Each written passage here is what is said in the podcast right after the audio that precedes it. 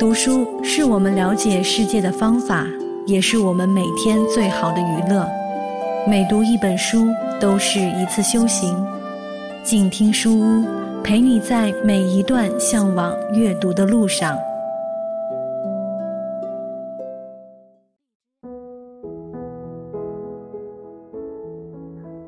孤独有时会使人意识到自己生命的价值，它拥有孕育、唤醒。和刺激自我原创力的无穷力量，成为心灵家园中取之不竭的精神源泉。各位朋友，大家好，欢迎收听静听书屋，我是主播夏言。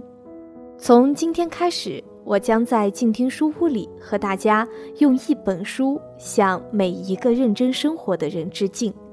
这本书叫做《孤独行走》，书上写了这样一句话。给都市人带来震撼，与上帝、死神同行。这是由天津人民出版社出版的，由管祥林所创作的一本书。管祥林的孤独行走，既是一次他的人生阅历，也是我们可以借鉴的人生中的种种可能。管祥林第一次骑单车行走，历时两年零四个月。访问了二十多个民族，一千多个村寨，征集到三千多件珍贵的民间艺术品，拍摄了一万多张照片，写下了近百万字的考察笔记，录制了四十余盒民间音乐录像带。在他的孤独行走中，发生了许许多多故事，而属后面的这三件事情，至今想起，仍让他不寒而栗。接下来就和大家一起分享他的书的这一个部分。今天要和你一起分享的这个故事叫做《孤立无援，荒野斗狼群》。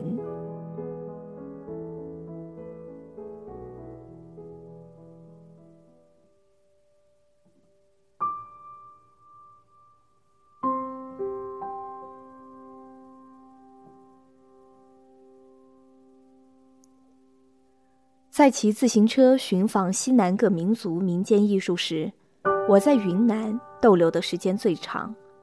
那里有二十六个独有的原住民族，其中访问不同彝族支系也最多，诸如黑彝诺苏坡、红彝阿罗、白彝白罗罗、干彝葛坡、水田彝腊鲁、撒尼撒尼坡等等。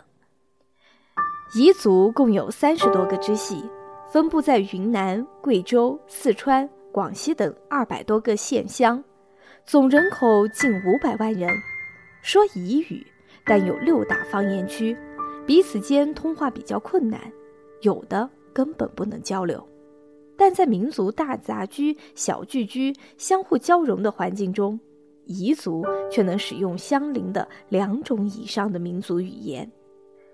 这也许与历史上发生的战争、移民、屯田戍边有关，各分支间不断的迁徙、融合而形成此种状况。毕摩文是彝族主要通用的文字之一，诺苏坡意为上黑色的人，也有彝族主体的意思。楚雄彝族自治州是我在云南设定的重点访问区，按照计划。我首先选择了陆丰县最北部的一个偏远的山乡高峰区，那里主要聚集着甘彝和红彝两个支系。由于地处高寒山区，往来交通不便，因此这里民俗民风浓郁，还保留着口弦曲、乐琴调、跳脚舞、笛子舞等传统乐舞和独特的服饰、民居。这是非去不可的地方。天无三日晴，地无三尺平，人无三分银，出门就爬坡。这是当地老百姓挂在嘴边的口头禅。一九八四年六月的一天清晨，我骑车离开了陆丰城，在一条岔路口，我向一位卖瓜果的中年人打听到：“要去高峰啊，从这条土路一直向北。”全是爬山道哟，有多远呢？大概一百多里。路好走吗？我问道。山高路陡，中间没有人烟，原来只是马帮走的路。你推着车上去，骑得快也要天黑才能到。谢了卖瓜人，心里虽有些发怵，但还是硬着头皮上路了。艳阳高照，爬上一个高坡，就能骑上车子，趁着一段不长的下坡或缓坡，靠惯性冲上一阵。直到骑不动，再下来推行。晌午过后，饿了吃饼干，带的三大壶水已经喝了一壶半。越是心急赶路，越是出岔子。自行车轮胎接连两次被带刺的树枝和尖石子划破，补胎对于我来说不是难事，随身带的工具和气筒样样齐备，但耽误了不少时间。群山连绵无尽头，尽管山川俊美，风光宜人，我却无心观景。一路荒凉的不见一个人影，使我心里越加发毛。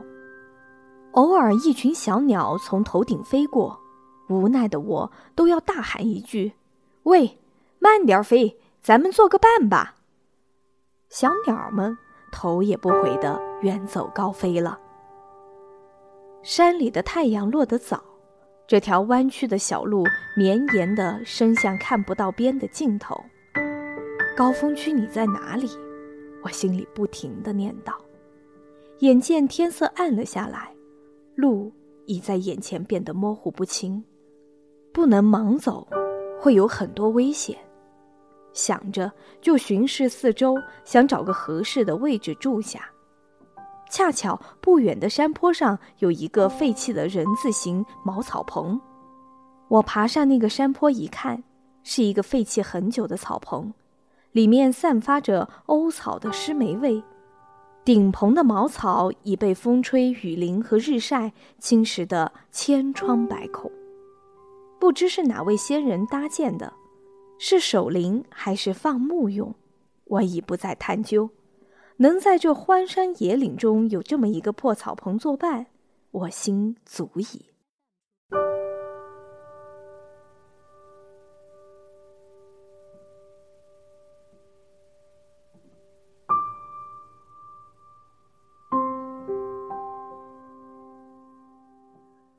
我将自行车当作门，拉开自制睡袋，合衣躺下。为让自己悄悄的、安全的掩藏在这陌生的夜色中，而不招来不该来的东西，我既不敢用手电筒，也不敢生火做饭，心想着神不知鬼不觉地度过这个孤独的夜晚。那是一个使人畏惧的伸手不见五指的蛮荒之夜，乌云遮住了所有的星光。绵延起伏的山峦悄然无声地隐没在无边的黑暗中，耳边山风把松林刮得哨子般的声响紧一阵，松一阵。被汗水湿透的衣裳紧贴着皮肤，一阵山风吹来，不觉打了一个寒战。肉体的孤独和灵魂的孤独一下子袭上心头。经验告诉我，这种孤独综合征若在特定时空同时出现，将对一个人产生巨大的，甚至是致命的精神压迫。绝望的情绪会弥漫整个心灵。此时，我正处在这样一个情绪状态中，我微闭双眼，尽力搜索着过去一切美好的事情：一大碗红烧肉。一段令人前仰后合的笑话，一位动人的姑娘风情的眸子。孤独有时会使人意识到自己生命的价值，它拥有孕育、唤醒和刺激自我原创力的无穷力量，成为心灵家园中取之不竭的精神源泉。正如耳聋造成的孤独的贝多芬，歌雅的艺术想象力。都因孤独带给他们的超然的创造灵感，才有这不朽的作品留予后人。然而，此时的我遭遇的是特殊环境下的综合孤独，它是和恐怖紧紧的连在一起的。我几乎受不了这种孤独的巨大压迫，我想爆发，狂躁的像一头困兽，但还是强制自己，强制自己接受这荒僻中面对的一切现实。不知何时，带着哨子的山峰停止了，随之而来的。是死一般的寂静，犹如置身于巨大的空洞之中。起初，我还本能地憋着粗气，支着两只耳朵，全神贯注地倾听周围可能发出的一切声响。稍有动静，就会引起我极度的紧张。但时间久了，神经便开始麻痹，加之一整天的奔波劳累，不知不觉中。进入了梦乡。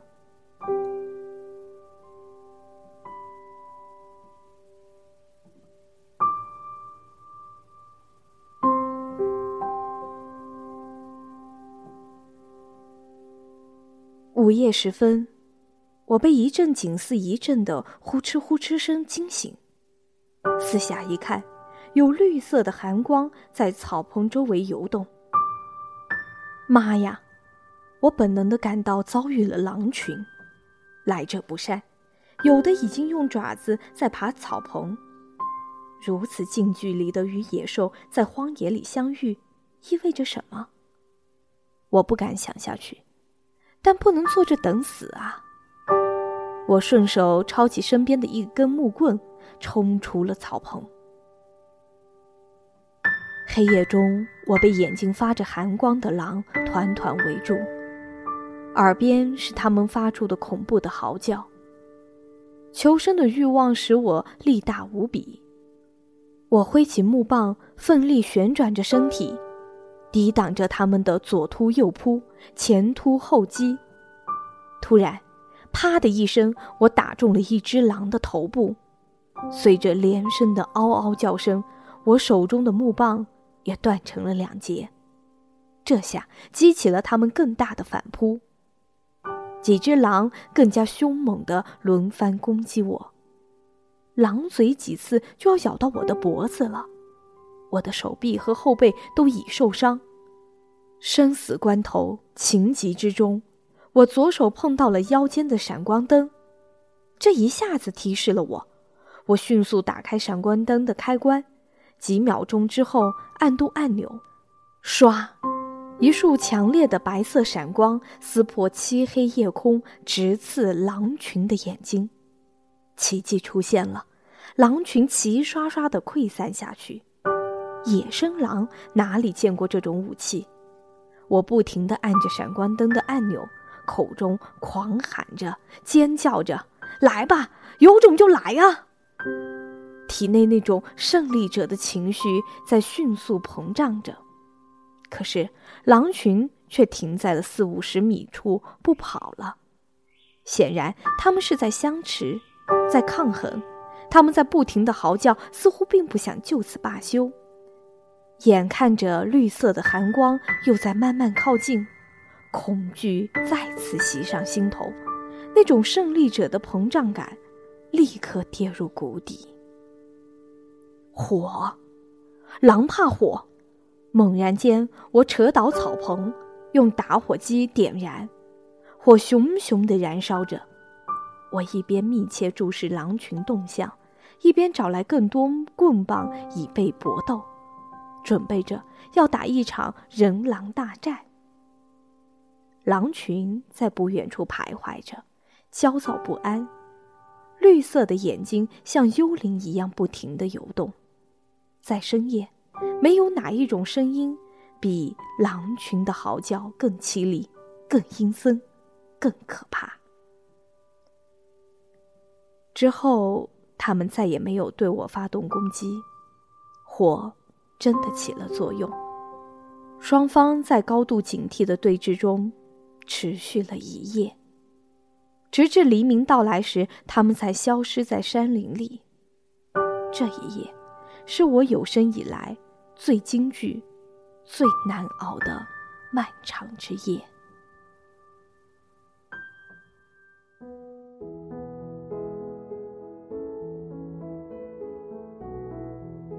各位亲爱的朋友你现在收听到的是静听书屋我是主播夏言今天在书屋里和你一起用一本书向每一个认真生活的人致敬。这本书叫做《孤独行走》。今天和你分享的是这本书的作者管祥林《孤独无缘荒野斗狼群》的小片段，希望你喜欢。如果你喜欢我的节目，可以在新浪微博搜索“夏言之约”来找到我。如果你喜欢这本书，请你持续关注我们的静听书屋。各位亲爱的朋友，下期再会。远方自由的雪山，我们要走多远？在沸腾的世界中，哪里有长满苔藓的清泉？在已是枯荣的树下，你是否看过日落时金黄色的海？漫天飞雪的时刻。你愿意和谁围坐在炉边，谈谈心事，聊聊天？公众账号搜索“静听有声工作室”，很期待在那里和你相遇。